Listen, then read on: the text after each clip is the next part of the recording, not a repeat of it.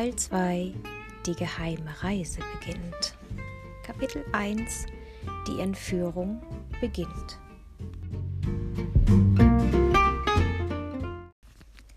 Dass ich gut im Organisieren war, wusste ich. Immerhin hatte ich schon zwei Jahre hintereinander meinen eigenen Geburtstag organisiert.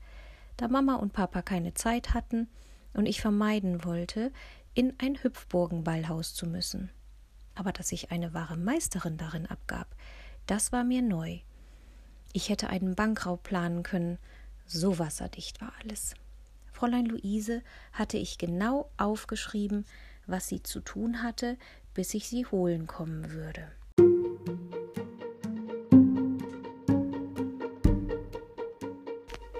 Erstens kleine Reisetasche packen, die auf den Rollstuhl passt. Zweitens mehrere Schichten Klamotten anziehen, darüber Nachthemd und Bademantel. Drittens Handtasche mit wichtigsten Dingen nicht vergessen, wie Pass, Geldbeutel und so weiter. Viertens wichtig. Am Montag, den 25. Juli um exakt 9.45 Uhr bereithalten, auf dem Koffer auf dem Rollstuhl Platz nehmen, Handtasche auf dem Schoß. Meine Liste der geheimen Vorbereitungen des geheimen Plans der noch geheimeren Reise sah so aus.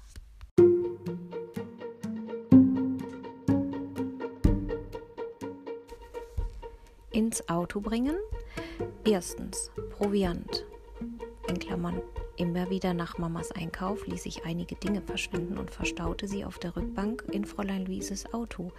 Getränke, Kekse und als die Reise näher kam, Obst und belegte Brote.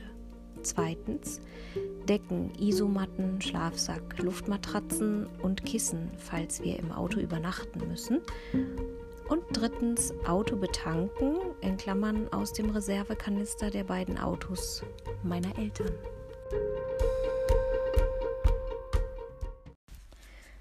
Alles, was ich für die Reise brauchte, hatte ich ganz offiziell in meinem Koffer und meinem Rucksack verstaut.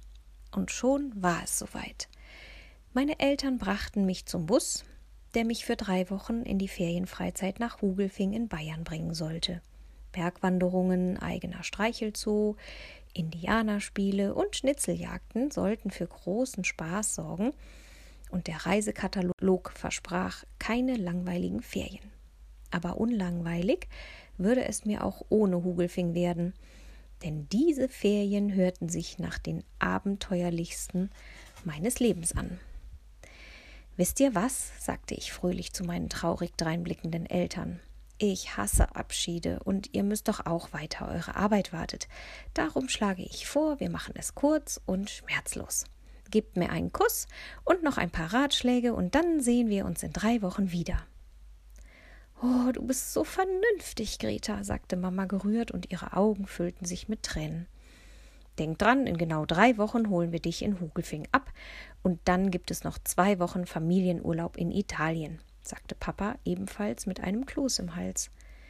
Ja, und da haben wir eine ganze Menge Quality Time, stimmt's? fragte ich. So viel du willst, riefen beide artig im Chor.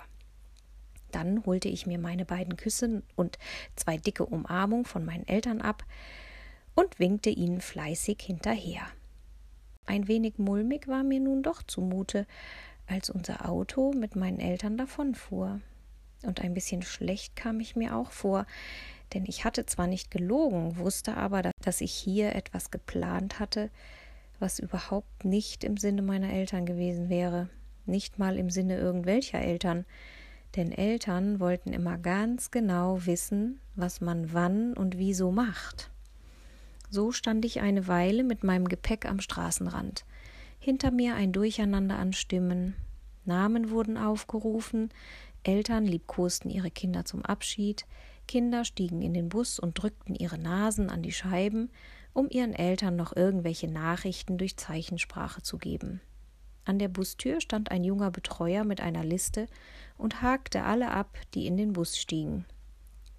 Mit den Augen suchte ich das Chaos an Kindern, Eltern, Betreuern und Gepäck ab, konnte Ava aber nicht entdecken. Ich sah auf die Uhr. Mist, Vielleicht hatte sie ihre Eltern doch nicht davon überzeugen können, dass diese Reise kostenlos war für Leute, die nicht genug Geld hatten.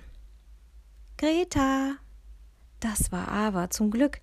Mit Rollkoffer und Rucksack kam sie um die Ecke, keuchend. Nicht so laut, ermahnte ich sie. Ab jetzt bist du Greta Giesecke. Ava schlug sich mit der Hand auf den Mund. Stimmt.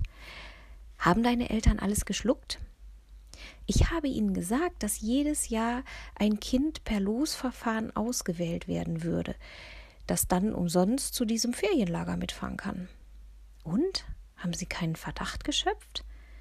Ich denke nicht. Würde ich sonst hier stehen? Und dann habe ich ihnen gesagt, dass es peinlich wäre, wenn sie zum Bus mitkämen. Und deshalb habe ich mich schon im Auto von ihnen verabschiedet und weg war ich. Aber grinste mich an. Dann holte ich alle Unterlagen für das Ferienlager aus meinem Rucksack.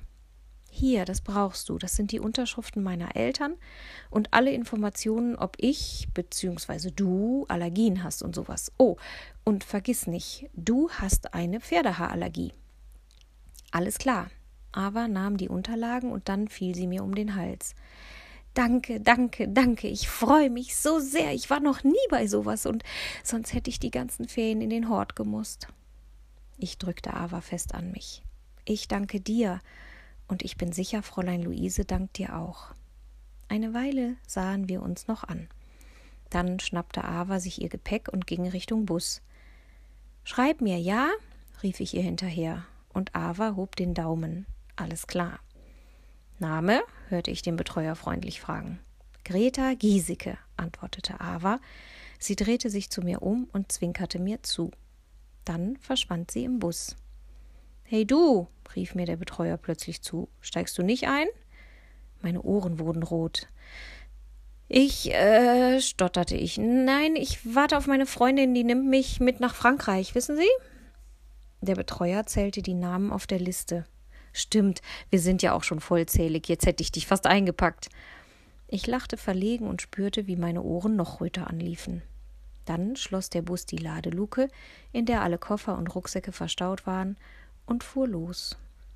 Ava winkte mir nicht mal mehr, denn sie unterhielt sich bereits bestens mit einem Mädchen, das neben ihr saß.